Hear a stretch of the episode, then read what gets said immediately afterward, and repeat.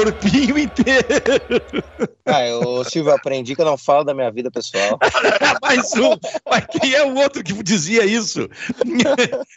Quem era o outro abobado que dizia isso também? Eu acho que era o Baldaço que dizia esse negócio. Não falo da minha vida pessoal. Ah, vão se cagar vocês. Mas se interessa, mas se interessa o nosso espectador e ao interessa, interessa nobre colega, eu gosto de me depilar. Isso aí, isso aí interessa muito a audiência. É muito, é muito louco. Vem cá, cara. O Grêmio, o Grêmio está perto de, de cair para a segunda divisão. O Grêmio está terrível a coisa. E o Internacional jogou uma partida ruim, dominado pelo Ceará. O e... fica por mim aí, tá? Olha quem tá. É o Zé Alberto? Onde é que ele tá? Tudo bem, queridão? Um abraço. Quem é que tá falando? Querido. Ah, mas sai daí, rapaz. Rafael Serra, meu ídolo, queridão. Você sabe que tá da Band? Sim, sim, Eu também tô aqui, eu também tô aqui no tá, estacionamento então, da Band. Ribeiro, faz o seguinte, o Rossi diz pro Ribeiro sair daí do teu carro e ir lá no carro do Baldaço. É pra tu ir lá no carro lá. do Baldaço, ele disse, pra participar. Vamos lá, procura o carro do Baldaço aí. É que eu acho que o carro do Baldaço tá do outro lado, eu não, eu não gosto... Então, assim, eu não gosto de botar lá no lugar dos chefes lá. É fácil procurar o carro do Baldaço porque é o carro mais caro. O carro mais caro aqui de estacionamento é o do Baldaço. É, não, tomar banho. Cara, então tô falando que o Grêmio e o Inter é, motivo, são motivos de discussão hoje. A gente tá aqui nessas bobagens, lembrando o peitão do, do Zé Alberto e companhia. Vamos falar sério nesse programa, rapaz? Senão vocês vão me enlouquecer. Bairrista FC, Bairrista Futebol Clube, começando na parceria com a 90.3 FM, a Rádio Felicidade, 104 101.3 FM, a Rádio Sorriso. Então, tem Diogo Rossi, tem Fabiano Baldasso, tem Rafael Serra. O Baldasso já está levantando o dedinho. Fala aí, Baldasso. Nós vamos, eu acho que meio que por óbvio nós vamos começar falando do Grêmio. Eu queria que tu me permitisse fazer uma primeira manifestação sobre o que eu vi ontem. Passa. Ontem, ontem eu vi, uh, especialmente o segundo tempo. Eu vi com calma, já tinha terminado meu, meu, meu trabalho vi o segundo tempo na casa do meu pai, vi com o seu Antônio, que é o maior secador do Grêmio da face da terra. Obviamente a gente estava secando o Grêmio. Mas assim, eu olhei com muita atenção o Grêmio no segundo tempo ontem. E aquilo ali, eu, eu acho que o, o mais preocupante pro Grêmio do que eu vi ontem no segundo tempo é o seguinte: o Grêmio fez um belo segundo tempo. O Grêmio fez um segundo tempo de entrega comovente. O Grêmio quase fez uma epopeia o segundo tempo ontem contra o Cuiabá e empatou com o Cuiabá. O Grêmio entregou tudo que estava ao seu alcance ontem no segundo tempo para empatar com o Cuiabá. Isso acho que é o mais grave de tudo. Então, seu Rafael Serra, seja bem-vindo ao programa e destila esse teu ódio aí, por favor. Olha, Benfica, eu nem sei por onde começar, viu? Porque é, eu, eu discordo um pouco da torcida. É claro que eu já tive do outro lado, né? Como imprensa e tal, e eu não gosto de dizer o que, que o torcedor tem ou não que fazer. Mas assim, não, não é falta de vontade, Benfica. Futebol hoje é mais que vontade. Né? A, gente vê, a gente viu o Cuiabá ontem. Um modelo de jogo interessante, sabe? É, com a qualidade do Cuiabá, mas que em determinado momento botou o Grêmio na roda. E o Grêmio estava com vontade. Isso é que o Baldasso falou. A gente viu os jogadores do Grêmio se integrando, é, entregando muito, né? É, como a gente diz, né? botando a bunda na grama, comendo a grama, só que assim, não tem bola, Benfica. O Grêmio não tem nada. E aí eu vou direto ao presidente Romildo, que é um cara que eu vim elogiando muito e tem que ser elogiado por tudo que ele fez. Mas o Romildo, a gente eu não sei mais quem é o Romildo Bozan, Benfica. Eu não sei, porque ele gosta tanto de falar de processos, o superávit, que não sei o quê. Mas o Grêmio é um clube de futebol, Benfica.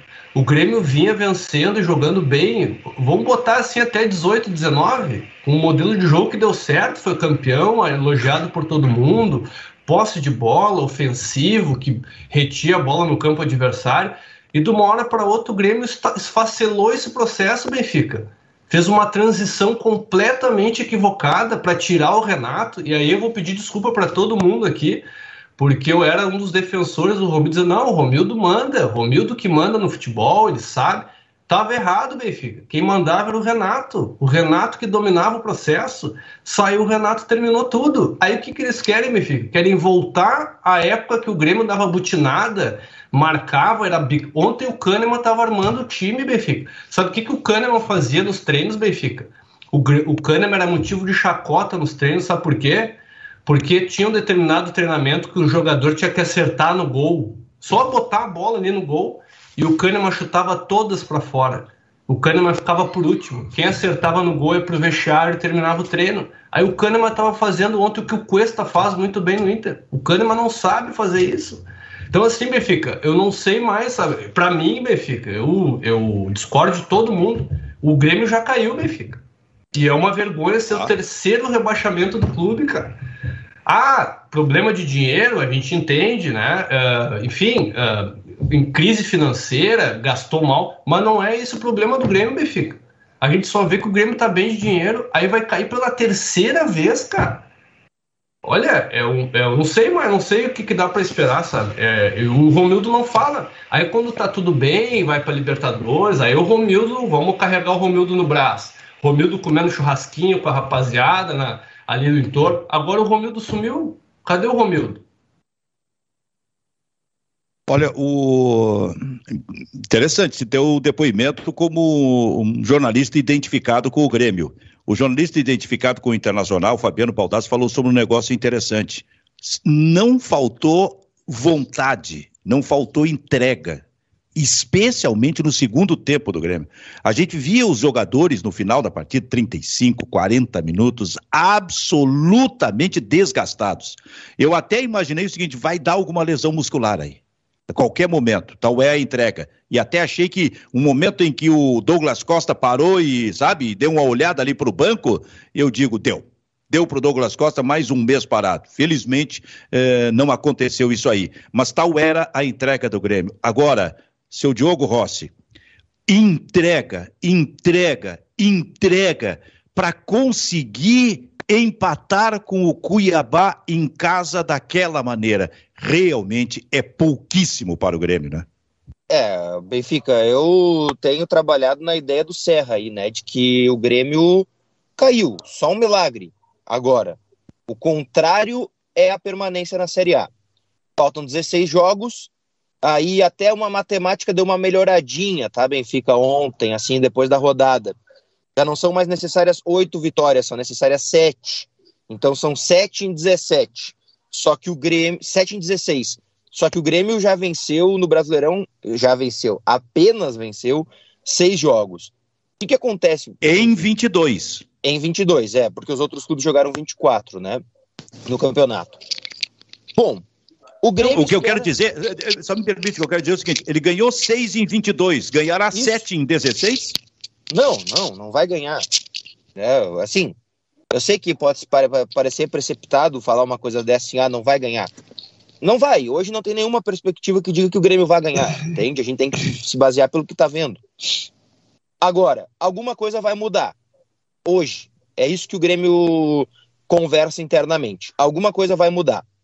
O vice de futebol Marcos Herman, ontem eu conversei com ele à noite. Ele disse que vai a São Paulo, vai a Santos a informação que eu tenho dessa manhã é que não dá para dizer que ele vai para Santos, tá? Alguma coisa vai mudar.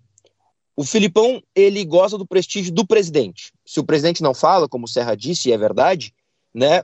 Nos bastidores ele fala. E aí ele mantém o prestígio no treinador. Então, entre o treinador e o vice de futebol, hoje a balança ela é mais pesada para a queda do vice de futebol, Marcos Herman, que até esse momento está mantido no cargo, mas não sei se até o final do dia, por tudo que eu conversei com algumas pessoas, ele vai permanecer. Então corre risco sim de queda. Mas tem um fato muito importante e que essa informação foi trazida ontem aqui na Band e a gente conversou muito sobre isso, porque na segunda-feira à noite é, eu estive também num evento e também consegui coletar algumas informações sobre isso. Os jogadores não querem o Filipão. Os jogadores não querem.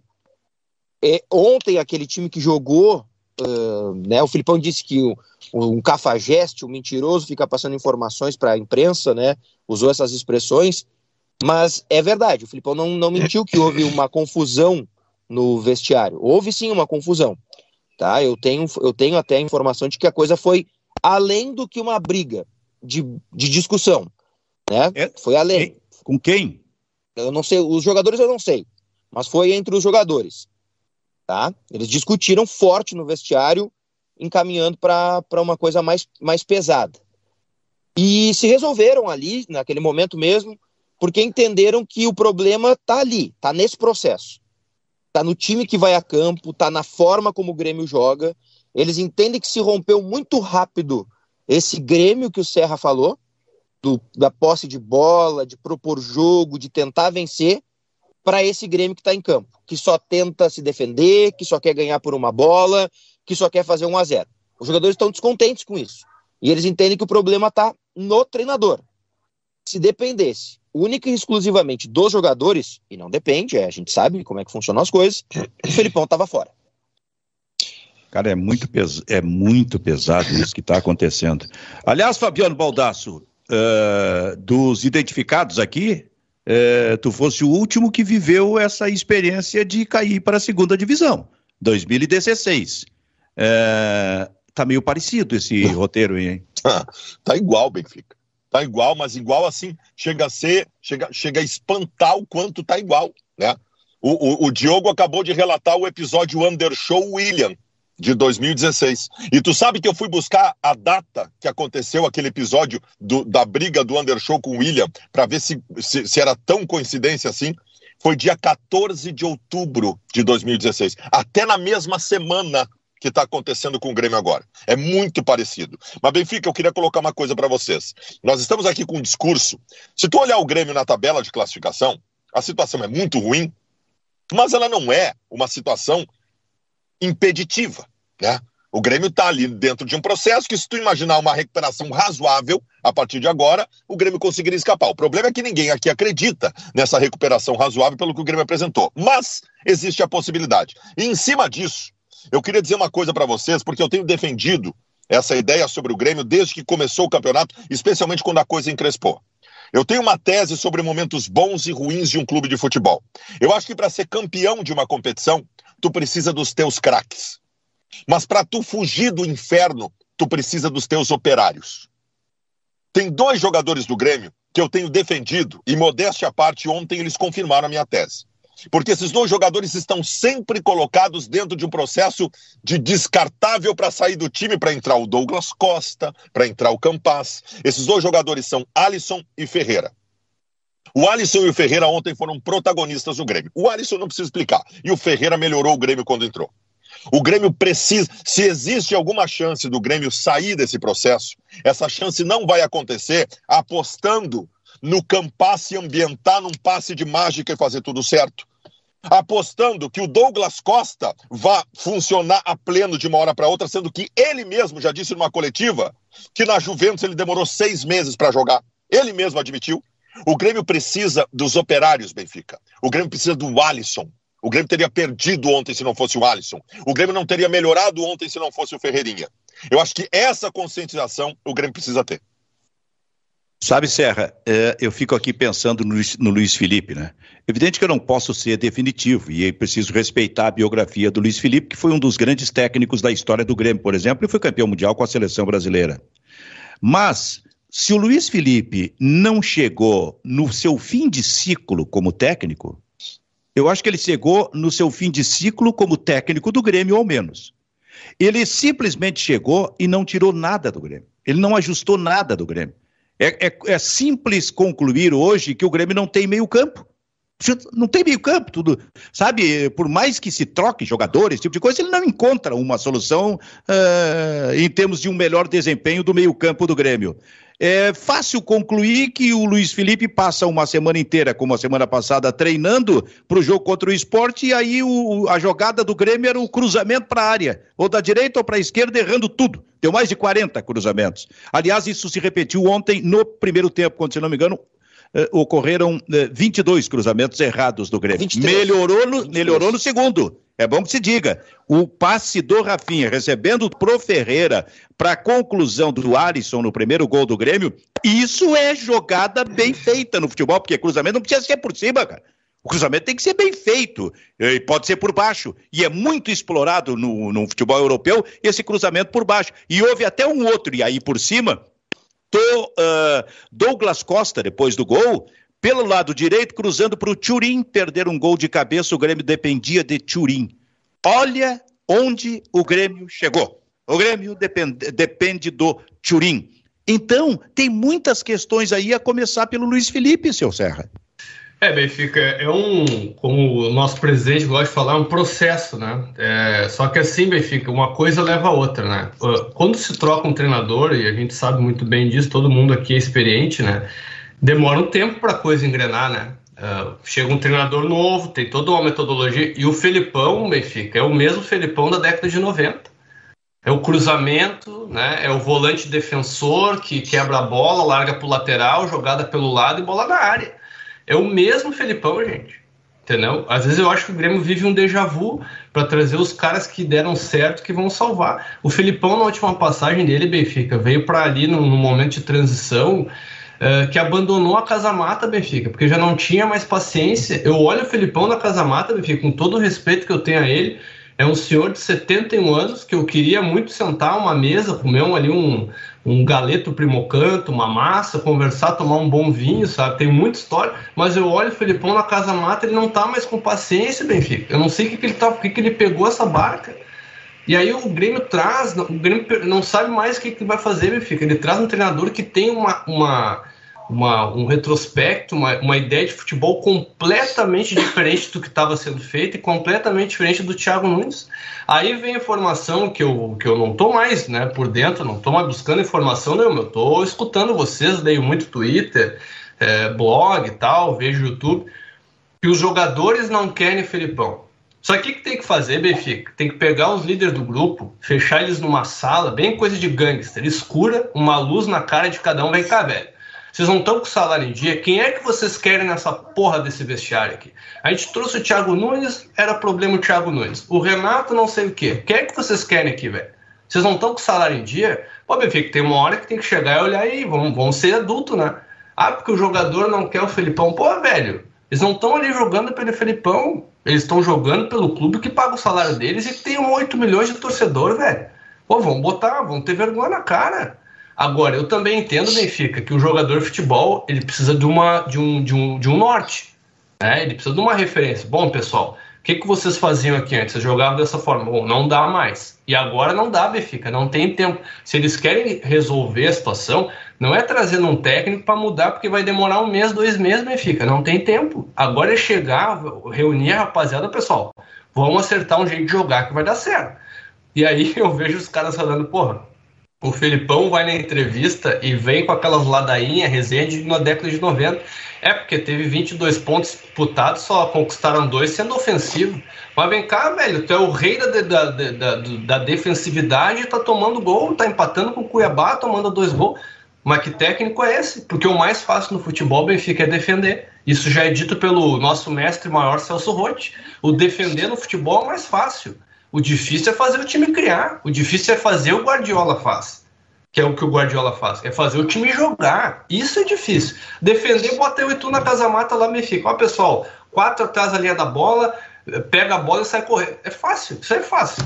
Agora, criar, fazer o time jogar, poste bola, posicionamento, jogo apoiado, isso é difícil, Benfica. Isso Aí tem que estudar, tem que se renovar, né? Era o, o meu Benfica... caso. Era o meu caso quando era técnico de vocês no time da rádio. Não. Aí é que tá. O Benfica já foi treinador e os times dele defensivamente eram uma peneira. Então essa tese Serra não vale para o seu Benfica. É, o Benfica tá fora dessa lista aí. o, o dia, ele, sabe o que é isso aí, Serra? Porque um dia nós fomos jogar lá contra, acho que é a Gedori, tinham dois times. Dois times, dois jogos. E aí avacalharam aquele jogo, eu tive que reunir esse grupo todo, viu, Diogo? E xinguei no vestiário. Xinguei. Meu Deus vi os líderes ali, chamei para minha frente, eu digo, baixa a cabeça aqui. A minha última... Os, os dois estavam lá. A última participação do time da rádio, eu quebrei o tornozelo, daí fiquei me tiraram do time da rádio. Benfica, Benfica tu não sabe. Ele se recuperou, mas pro time não voltou mais. Tu não sabe disso, Benfica, mas como já passou muito tempo, eu vou te contar. Assim como acontece no Grêmio agora, nesse episódio que tu contou, nós pedimos a tua saída. Nós te recusamos para continuar. Ô, Baldasso, agora o, o Serra te, te provocou aí, tu não veio. O Serra disse que o Grêmio tem 8 milhões de torcedores, hein? Sobra quanto pro Inter? Tem 8 milhões também. Ah, são exatamente isso. Rigorosamente. Rigorosamente. Ah, tá. Tinha um gremista a mais, mas ele morreu semana passada, então agora ficou igualzinho. Tá. Aí vocês estão falando do Brasil todo. Depois vocês precisam me dar os números no Rio Grande do Sul. Números de cada time. Pô, o, Flamengo, o, Flamengo, tem 45 milhões de torcedores, cara. Tu tem consciência disso? Como é que nós vamos criticar uma rede de TV que prefere passar o Flamengo do que o passar Benfica, o Internacional? Só para não deixar passar, esse é. problema do Grêmio do vestiário não é de agora. É. Eu vou lembrar muito bem, eu já estava aí no, trabalhando com a rapaziada do bairrista, quando a gente descobriu que o Renato tinha proibido a entrada do Carlos Amodeu no vestiário. Vocês vão sim, lembrar desse sim. que o Renato sim. queria jogador e não tinha dinheiro, porque nunca tinha dinheiro para contratar. Ali já tinha um problema estabelecido. O que acontece no Grêmio, meu filho, é um problema entre jogadores e a direção. Não é a figura do Romildo. É quem compõe toda a direção do Grêmio. Isso é um problema que já vem de 3 a 4 anos e não se resolve. Bom, daqui a pouco. O Renato... Eu... Sim, o Diogo. Não, só para concluir essa situação que o Serra falou, o Renato era uma peneira entre a reclamação da, do vestiário para a direção e as cobranças da direção pro vestiário. O Renato peneirava tudo isso, ele não deixava passar o grosso. Chegava só o fininho, aquela coisa que não atrapalhava muito, nem nada, entendeu? E o Grêmio tentou com o Filipão agora, me parece claramente isso, né? Trazer alguém que blindasse o vestiário. Tipo assim, ó, controla tu aí que a gente não consegue aqui. Só que não deu certo, né? Tá claro que não deu certo, né? Porque os jogadores, eles não rendem e o Filipão não consegue fazer o Grêmio render. Bom, eh, daqui a pouco eu quero com o Diogo Rossi mais uma informação. Já começou com essa sobre o Marcos Herman e a possibilidade de saída, o que convenhamos não vai mudar nada no Grêmio. Marcos Herman sai não só muda o, a entrevista, que ontem ele não deu, e nem o Romildo depois do jogo. Rádio Felicidade, Rádio Sorriso saindo para o seu break comercial, bem naquele momento em que a gente atende a nossa interatividade. Aliás, uma interatividade que vem é, pelo Lucas Weber, o diretor do programa, para Vero Internet, internet fibra com ultra velocidade, que aparece na tela. Sabe como é que eu chamo, Serra? A entrada. Lucas Weber? Vem para a tela, Weber, mostra esse teu rostinho bonito. Oi, Silvio. Nossa interatividade. Tudo bem? Vem, Weber. Tudo tranquilo. Tudo? Um abraço pro Serrinha também, faz tempo que a gente não se vê. Grande, grande pessoa, grande profissional. Grande Weber. Uh, abraço, irmão. Alguns comentários aqui, lembrando pro pessoal se inscrever no nosso canal, ativar o sininho das notificações e também deixar o like, é muito importante, tá, rapaziada? O Cledemar Goulart da Rosa, caímos. Esses dois jogos eram essenciais. Agora, com muita boa vontade, fazendo uma campanha histórica, faz mais 18 pontos, fechando em 41. Linda, faltariam 4 pontos. Qual a chance disso? Pessoal, de olho aqui. Mais alguns comentários. Pessoal, todo mundo elogiando Serra. O Cledemar também botou um Fica Serra. O Lucas Lorenzon, grande Serra, faz falta. O Giovanni Maldonado, bom dia, tudo culpa do Romildo, não vem falar que é culpa do Renato. O Baldaço, o único título que você pode comemorar esse ano é a queda do Grêmio. O, a Suzana Hernandes dizendo que a Band não assista para não levar o Serra para lá. O Almilcar Marx, melhor programa da dupla Grenal, sempre atualizado com vocês. Mais comentário falando do Serra ali, o, o Mauro Júnior ou o Serrinha voltou. E o Giovanni Maldonado aqui, ó. Gosto muito do Serra. Que bom que voltou para o programa, agora fica melhor. Ainda agora não pode falar que já caímos. 16 jogos ainda. Serra é uma participação especial, né, o, o Silvio? Ou tô furando alguma coisa? É, não, e o pessoal pediu que ele continue no programa. É, alguém pediu pro Baldassi sair? Não. Não, não. não chegou o pessoal, go o pessoal gosta do Baldassi. Sempre é? quando Gosta, tem o Baldassi tem mais audiência. Ô, é. Silvio. Oi. É, é para tentar alegrar um pouco o Serra, que eu tô vendo que tá, tá triste ali, que né, tá, tá cabisbaixo. ontem estava conversando com o Paulo Pires aqui antes de ir embora para casa, à noite, e o Paulinho tem os números, né, para trabalhar e, e, tentar entender o que que está acontecendo dentro do campeonato. E assim, é, é louco isso, né? Eu penso dessa forma. É louco porque o Grêmio tem 23 pontos. Em duas rodadas, em duas rodadas, o Grêmio pode estar fora da zona do rebaixamento e até um pouco distante dos seus dos adversários ali na briga. É, é o que o Baldasso disse antes, não é ainda um fim da, fim da linha, uma coisa assim. Mas o Grêmio não se ajuda, né? Porque assim, hoje às seis e meia tem sanção, São Paulo e Santos. Se o São Paulo vencer, vai manter o Santos na distância de um ponto para o Grêmio. E o Grêmio enfrenta o Santos na próxima rodada fora de casa.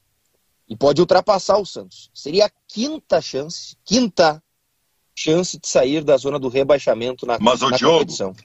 Aí é que tá, Diogo. Desde maio o Grêmio está a duas vitórias e sair da zona do rebaixamento. Não, Desde mas maio. é pior, é pior, ô Baldasso. Eu, eu entendo que é pior.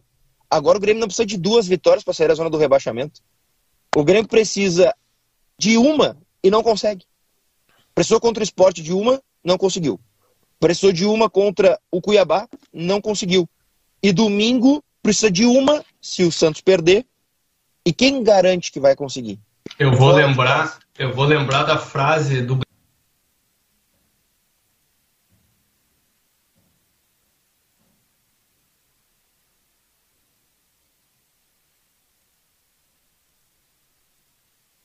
o Grêmio realmente, na tabela, não é uma situação desesperadora. Mas a gente olha pro time do Grêmio e não vê nada, gente. Pois não é, é um mas, problema a pontuação, mas, Benfica. Mas até não. pela tabela é desesperador, ainda que o Grêmio esteja uma partida de fugir do, do, da zona de rebaixamento. Sabe por quê? Porque o Grêmio ingressou nessa zona na segunda rodada e não saiu mais de lá, tendo chances de sair. Quer dizer, são, uh, são 20 rodadas, 21 rodadas na zona do rebaixamento, cara. Nossa, isso é impressionante no Grêmio. Afora o fato de que o Grêmio realmente não consegue ver há muito tempo evolução, ou novidade, ou uma ideia diferente nesse time do Grêmio. Benfica, o Grêmio está meio Deixa eu só dizer que a Rádio Felicidade, só, só dizer que a Rádio Felicidade e a Rádio Sorriso estão de volta conosco aí. Fala, Baldaço. O Grêmio está meio ano na zona de rebaixamento. É isso? Nossa. É o maior tempo da história do Grêmio na zona do rebaixamento no Campeonato Brasileiro. E vou dizer mais: todos os clubes grandes que caíram até hoje, eu duvido que algum deles tenha passado tanto tempo na zona do rebaixamento como o Grêmio está nesse campeonato. O Inter não passou?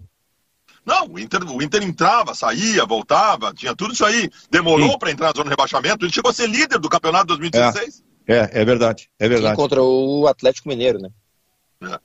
É, é, é verdade. Agora, seu Fabiano Baldasso, Tu te irritou durante o jogo do Internacional? Justamente porque pega essa ideia do basta duas, duas vitórias, tá muito próximo de sair. Cara, o Grêmio que criou raízes na zona do rebaixamento. Isso para um clube grande é terrível, é terrível, porque tem um imã que puxa para baixo. Para mim deu, cor, deu, um corte aqui, na, na para mim congelou o Baldaço e aí eu entrei com uma outra questão. Mas tá tudo bem aí contigo então, Baldaço? Deixa eu ver. Tudo certo, tudo tá. bem, tudo bem. Perfeito. O que eu estava era te provocando a respeito do jogo do Internacional. Chegasse a te irritar com o jogo do Internacional? Cara, eu vim para passar pano hoje, Benfica. É? Eu vim para passar pano. Vim para passar pano. Porque, cara, assim, eu me preparei para essa partida sabendo que eu não ia ter o Edenilson. E já era um problemaço. Já era um problemaço. Meu melhor jogador, né? Aí, um, no dia do jogo, descobri que eu não tinha o Bosquilha com, com problema no joelho, que era o cara que para mim tinha que substituir o Edenilson. Aí passa um tempinho, eu não tinha o Tyson. Cara, uh, é muito difícil eu cobrar do Aguirre que fizesse um time que pudesse fazer uma grande partida, não tendo os dois melhores jogadores que coincidentemente jogam no mesmo setor do campo. E outra, os jogadores que ele colocou, e ele não tinha outra possibilidade, ele tinha que colocar o Maurício Caio Vidal, fizeram uma partida ruim. O Inter ontem, Benfica, Fez um primeiro tempo razoável, né? Fez um primeiro tempo de troca com o Ceará, o Inter teve suas duas chances, o Ceará teve suas duas chances, um primeiro tempo aceitável do Internacional e um segundo tempo muito ruim, em que o Inter também caiu de produção por questão física. Uh, o Diego Aguirre faz uma troca no segundo tempo que eu também não consigo condenar. E olha, eh, eu poderia condenar porque eu odeio a ideia de ter três volantes. Três, não é nem três volantes, é três primeiros volantes do time. Só que aquele momento da partida, o Ceará surpreendeu no segundo tempo, porque o Ceará voltou não agredindo o Inter. O Ceará voltou marcando na intermediária e jogando no erro do Inter. E o Inter errava. Então o Diego Aguirre, aos 15 minutos do segundo tempo, quando coloca o Johnny, ele, ele recompõe um processo de proteção ali no meio-campo e aquilo parou de acontecer. Embora depois o Ceará tenha avançado linhas, tenha criado chances, o Daniel salvou o Internacional. Mas, Benfica, de novo. É, eu, eu, eu, eu, disse que eu não, eu não negociava três vitórias consecutivas do Inter. Precisava ser. Ceará, Chapecoense e América. Mas as circunstâncias do jogo de ontem, Benfica, me fizeram aceitar o um empate. É, então, então tu estava trabalhando com essa ideia de ter três vitórias seguidas em função da capacidade dos adversários. Já é. se foram, agora são duas. Mas a possibilidade. Agora. A possibilidade, né? Que agora é, o América, o América, eu não sei se respeitando aí a opinião do é Baldaço, o América, olha, é não, não, mas, eu, mas não é, eu, eu, nem trato, eu nem trato por ser adversários frágeis. O Ceará não é frágil. O Ceará dentro de casa não perde para ninguém. E o América, o América não cai mais. O América está, sublinhou uma recuperação no campeonato e não cai mais.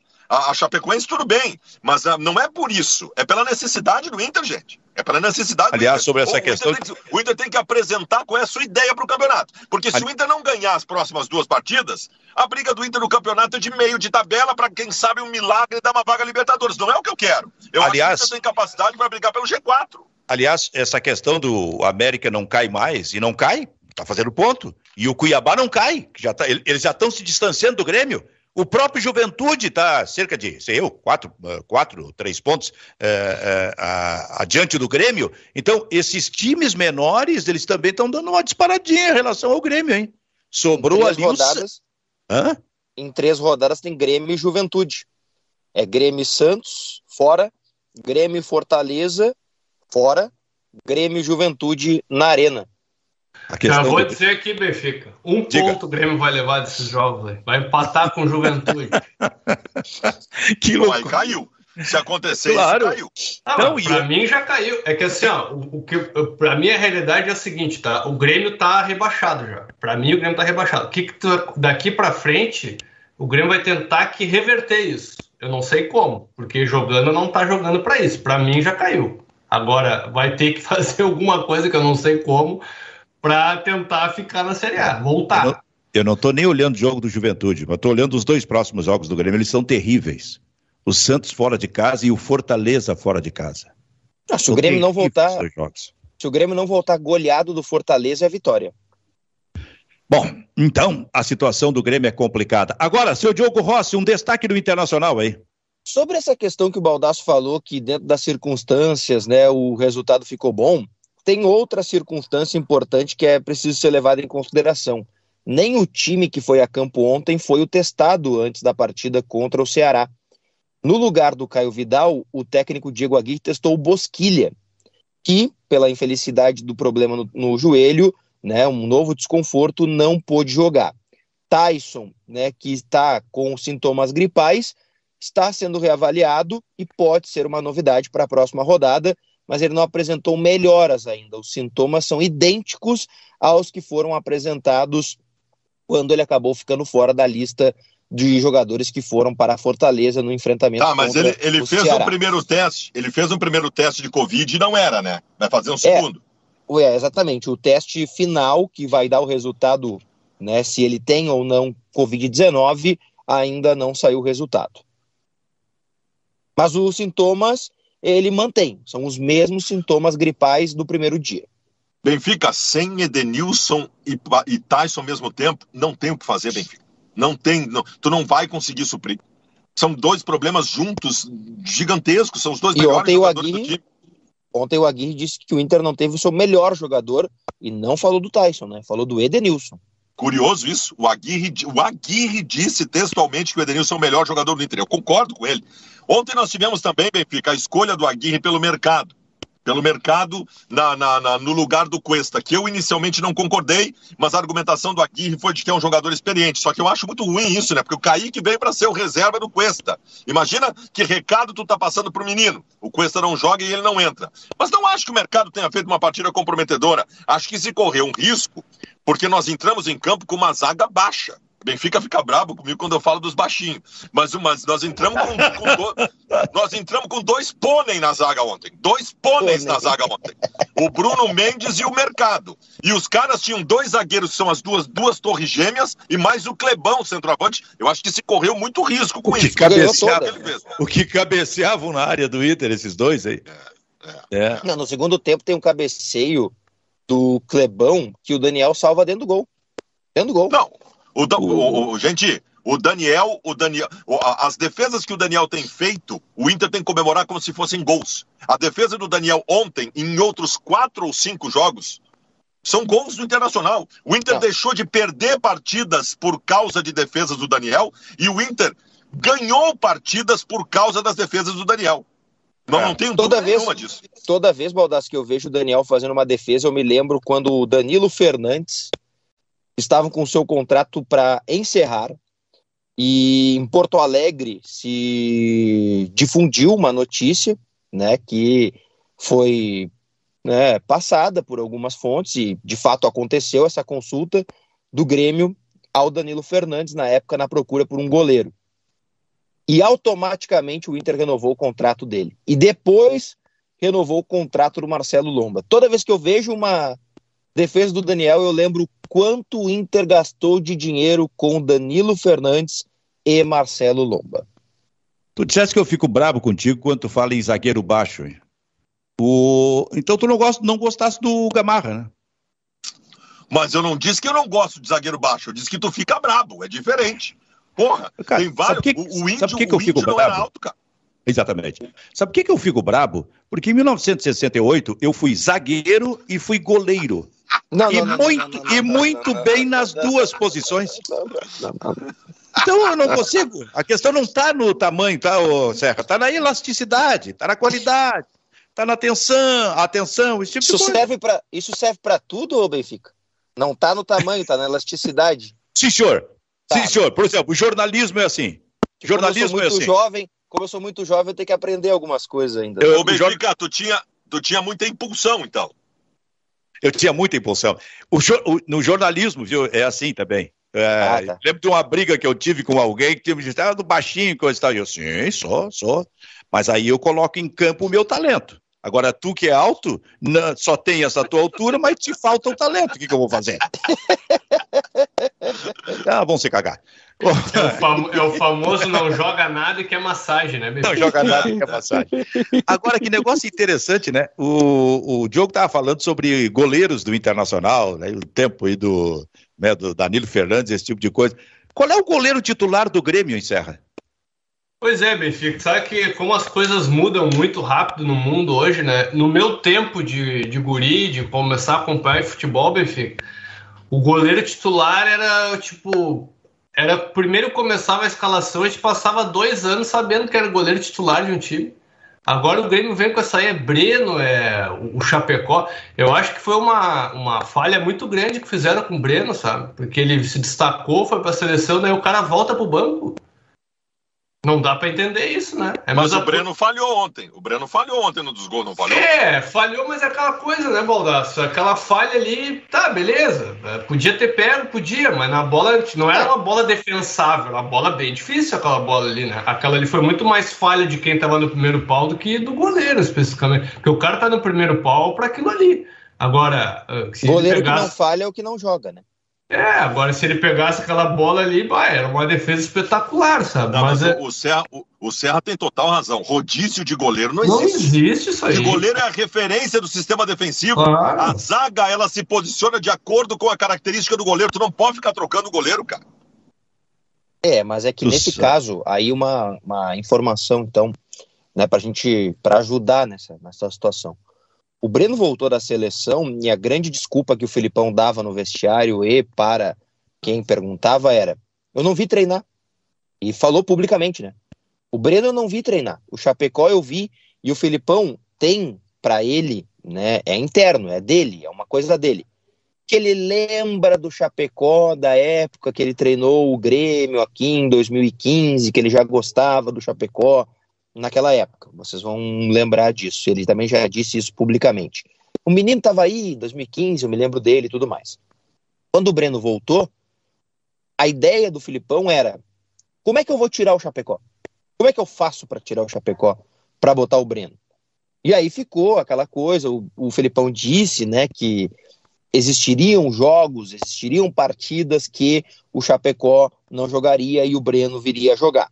O detalhe é que, na última rodada, no jogo contra o esporte, se criou um debate sobre uma falha do Chapecó no primeiro gol do esporte. Né, que ele rebate a bola para frente e o cara faz o gol no rebote da falta. E isso não é bom, né? não é positivo, porque agora o Breno volta, porque parece que o Chapecó falhou e foi por isso tá. que o Grêmio perdeu. Aí o, Fili o Filipão tá perdido, então, na história. Mas tu é, tem alguma nesse, dúvida? Nesse não, momento, não é só nesse momento ele está completamente perdido, né? Porque tá. era o Chapecó. Aí houve uma falha do. Ah, mas voltou o Breno em determinado jogo. Depois saiu, voltou o Chapecó. Aí teve uma falha no jogo, saiu o Chapecó. Veio o Breno, teve uma falha. Vai ser o Chapecó no final de semana? Eu já não sei. Sinceramente, eu já não sei. Esse, esse processo dos goleiros do Grêmio já começou na Copa do Brasil ano passado, que não sei por que se trocou o goleiro para aquele jogo decisivo lá. Até hoje eu não entendi aquilo ali. Então já tem o processo é. errado já. É. Tu sabe que isso, assim, ó, eu acho, eu, eu, vocês falaram sobre que tem que ter um goleiro definido, né? Uma das coisas mais curiosas que eu vi na história do futebol, acompanhando o futebol, é, é, foi exatamente com goleiros do Grêmio. Eu já falei aqui em determinado momento. E ontem eu fui para a internet buscar isso aí, cara. Porque tá na, tá na minha memória. Eu era um, uma criança, eu tinha 11 anos de idade, eu 10 anos de idade. É, em 1967, o Grêmio tinha dois goleiros, o Alberto e o Arlindo. E, e, e, em 68, o Alberto passou a ser titular absoluto e seria o goleiro do, da seleção brasileira na Copa de 70 no México não fosse um problema de renovação de contrato que ele teve com o Grêmio e ficou parado quase um ano. Quando voltou, não dava mais tempo. Mas estava jogando demais na seleção em 68. Mas em 67, o Grêmio tinha Alberto e Arlindo.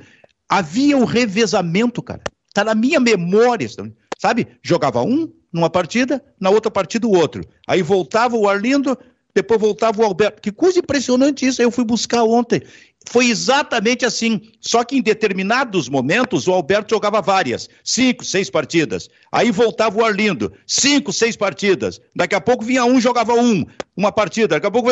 Cara, isso é impressionante, sabe? Lá, lá em 60. Mas eram dois bons goleiros, lá em 67. Mas aí eu volto porque o Serra disse: tem que ter um goleiro definido. Tem que ter. E isso apenas comprova o grau de dificuldades do Luiz Felipe para interpretar o que está acontecendo no Grêmio nesse momento. Já começa pelo goleiro e passa é, pelo Turim. Ô, seu Serra, passa pelo Turim. Não de ficar com o Turim para aquilo, para aquele tipo de resposta, cara. É, o Benfica, assim, ó, tem duas coisas aí, tá? Primeiro, assim, o Turim é. A bola do Turim não é bola pro Grêmio. É o primeiro ponto, né? Não deveria ter vindo o Turim, né? Mas, assim, aquela bola de onda do Turim, ele tava bem posicionado, cabeceou. E ali tem um erro, né? Eu vi uma foto do Turin que é o básico do futebol, né? Cabecear de olho fechado, né? Não existe. Mas enfim, aí é uma outra parte. Mas o cara tá há quanto tempo sem jogar o Turin, Benfica? Tem esse Ontem, lance também. Meses. É, daí assim, ó, eu também não posso pegar o Turin, que já não tem um, um não é tecnicamente um cara que te, deveria estar tá no Grêmio, mas também o cara tá quatro meses sem jogar, daí o cara entra no meio do olho do furacão para resolver, é, é difícil também, né? É, aí, eu, aí eu vejo o Alisson. Quantas vezes o torcedor dá pau no Alisson? Ah, porque o Alisson não sei. Mas quem é que quando a, o fogo tá queimando a porta, quem é que tem resolvido as coisas no Grêmio? Eu não vou me esquecer daquele jogo do Estudiantes lá, foi 2018, Diogo? Isso. Quem é, quem é que fez o gol ali da, da, da classificação que o Grêmio estava sendo eliminado? Foi o Alisson, sabe? Então, assim, é, tem esses momentos é, que os torcedores às vezes esquecem. O Turim tava ali, Benfica. Não deve nem estar tá no Grêmio, Turim. Mas é, o cara tá quatro meses sem jogar. O que que eu vou te dizer? Outra coisa, Benfica, tu que conversou com ele, ninguém conseguiu me responder isso. Por que, que o Jean-Pierre não é o novo substituto do Maicon, Benfica? Por que, que o Jean-Pierre tem que jogar lá na frente? Por que, que nunca testaram o Jean-Pierre de número 8? Jogando do lado do volante? É que tu falou que eu conversei com ele, conversei lá atrás, né? Quando eu fiz uma Sim, entrevista muito, mas, uh, há, muito, não, há muito não, tempo, não, né? Não se pensou isso pro Jean-Pierre, que ele é um baita jogador tecnicamente, ele, ali naquela função, o Jean-Pierre vai acabar a carreira. E aí Antes do... colocaram ele nessa fogueira, né? Pois é, então assim, ó, é. bota o cara mais atrás, aí insistem com o Lucas Silva, cara. Cara, mas o, o Grêmio. Cara, o Lucas Silva no segundo tempo deu uma bola, virou uma bola do lado direito pro lado esquerdo e a bola saiu pela lateral. Mas ele Nossa, se recuperou depois desse lance. Coisa né? feia aquilo, cara. É ele, ele, tem que olhar, ele tem que, ele tem que aprender. Eu tenho um escanteio do Moisés ontem para mostrar para ele como é que se faz, como é que é, se lida, então, maneja com a cara, bola. isso aí, isso, isso é demais. Tu tens, tu tens toda a razão. Então eu vou te pedir, Fabiano Baldasso, defina o lado esquerdo do Internacional. Moisés e cara, Patrick. Lá vem pano de novo. Lá vem ah, não, passação não, não, de pano de novo. Que loucura. O Moisés ontem, o Mo... vou dizer uma coisa para vocês. O Moisés ontem no primeiro tempo não fez má partida. Eu tô fazendo uma análise em cima do que é o Moisés. Eu, eu fiz questão de dizer isso ontem na minha live. Porque o Moisés ele é tão deficiente que quando o Moisés não compromete, a gente elogia ele. Né? Opa, Moisés não comprometeu. Cara, eu sou eu, eu vi o Kleber Chicletinho jogar na lateral esquerda do Inter. Eu vi o Jorge Wagner, que resolviam partidas como laterais. Resolviam jogos, davam títulos, né? Jogos decisivos. O jogo contra o Inter, contra o Chivas lá. Não, contra o Chivas aqui em Porto Alegre, decisão da Libertadores, o Kleber Chicletinho bota no pé do Sobis para fazer o gol mais importante daquela decisão. Então, assim, deixa de lado. Mas o Moisés não fez um primeiro tempo ruim, mas tem aquele escanteio que vai virar meme em todos os lugares, que ele chuta o chão, é um, é um troço inacreditável. E o Patrick fez um bom primeiro tempo, mas o Patrick faliu fisicamente no segundo tempo. O Patrick, no primeiro tempo, ele assumiu a responsabilidade de ser o cara do meio campo, que não tinha o Edenilson, não tinha o Tyson, e ele fez algumas condições importantes. Mas no segundo tempo ele desapareceu. Mas, cara, temos problemas, temos problemas. Já sei o. Ô, Vitor, já está uma facilidade. Eu acho que tem a ver com o outro lado, viu, Serra? Se o Grêmio estivesse ali junto do Inter, um pouquinho melhor, não tinha pano nenhum para ser, eu, pra ser eu não passado. podia ser treinador, viu, Benfica? O Moisés faz aquilo ali no jogo, eu olho, eu não deixo nem ele se recuperar. Antes do goleiro repor a bola, Moisés, sai, sai, pode sair. Fico com é, a menos mas... de três minutos, mas tiro o cara do jogo. Eu gostaria de dizer para vocês que o Paulo Vitor, que entrou no intervalo porque o Moisés tinha amarelo, cometeu o principal erro defensivo do Internacional, que por muito pouco não resultou num gol do adversário. Bom, vou, ah, mas aí. Concluo aí... que não tem lateral, então, esquerdo do Internacional?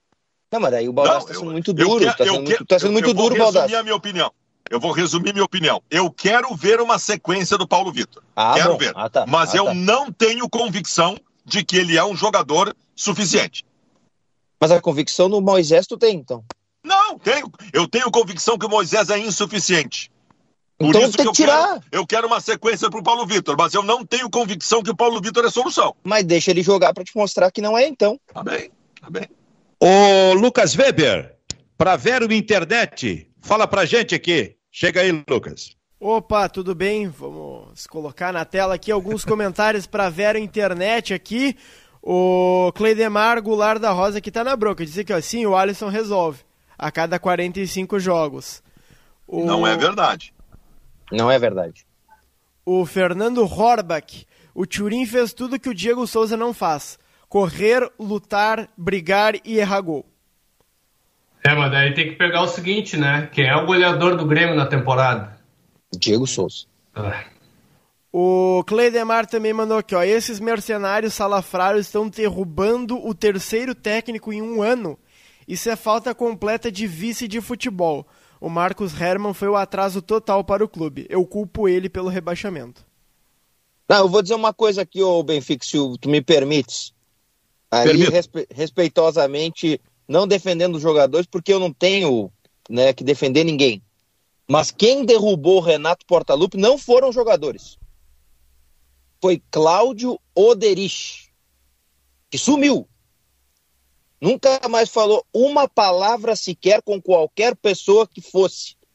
Ele, ele atendeu o telefone, deu uma entrevista à Rádio Gaúcha e disse que tudo tem início, meio e fim.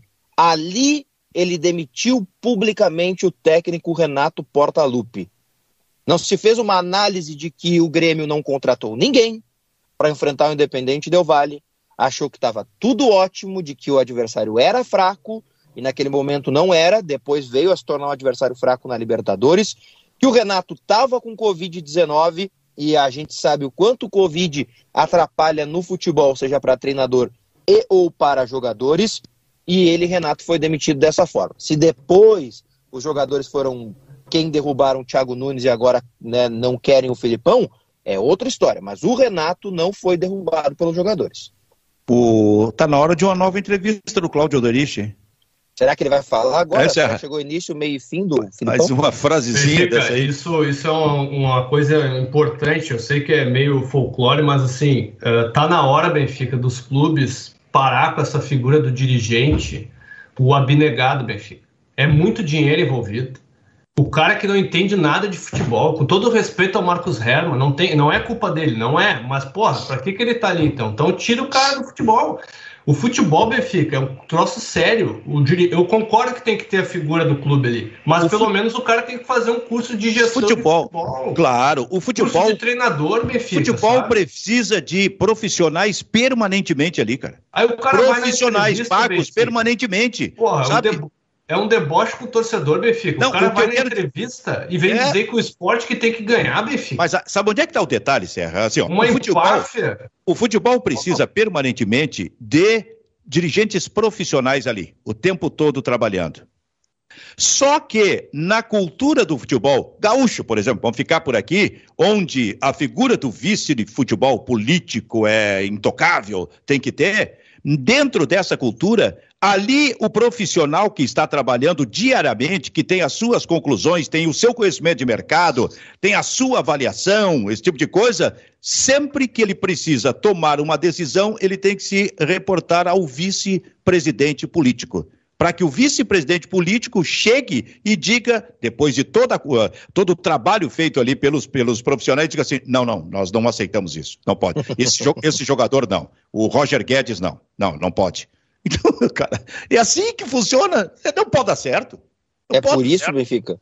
É por isso que a gente caminha para um futuro que não está distante, de clubes menores que não têm gestão de conselho, ou seja, de clubes com dirigentes dessa forma, dirigentes políticos, ganhando mais espaço. Já está assim com o Bragantino e logo deve ficar assim também com o América Mineiro, que está sendo comprado por um investidor norte-americano. Muito bem. Então, gurizada, eu quero agradecer a participação de vocês. É tudo contigo e com o Ribeiro. Vai ter que ouvir o Ribeiro Neto hoje, o seu Fabiano Baldasso, tá? Vai lá. Debate com ele aí. Fabiano Baldasso parece que congelou. Acho que congelou, tá foi, paradinho. Se paradinho. foi o disco voador. Se foi o disco voador. Então tá. Diogo, muito obrigado, Diogo. Um abraço, Benfica. Um abraço, Serra. Seu Rafael abraço, Serra. Vou te convidar mais, hein? Porque tu veio incisivo hoje, hein? Eu Pode preciso. Chamar, Benfica. Bah, eu, eu tô com paciência aqui, Benfica. Já, eu já não tinha paciência quando tava aí na imprensa, né? Porque o dirigente eu já não aguento mais, Benfica. É muita enrolação, Benfica. É muita enrolação. Os caras acham que a gente é bobo, Benfica. tá, e eu preciso, na semana que vem, Diogo, eu preciso de novo desse desabafo aqui no programa. E vai precisar, porque a coisa vai piorar, eu acho. Hein? Pois é, tu imagina. Bairrista FC, com a parceria da Rádio Felicidade da Rádio Sorriso, fica por aqui. Tchau, tchau.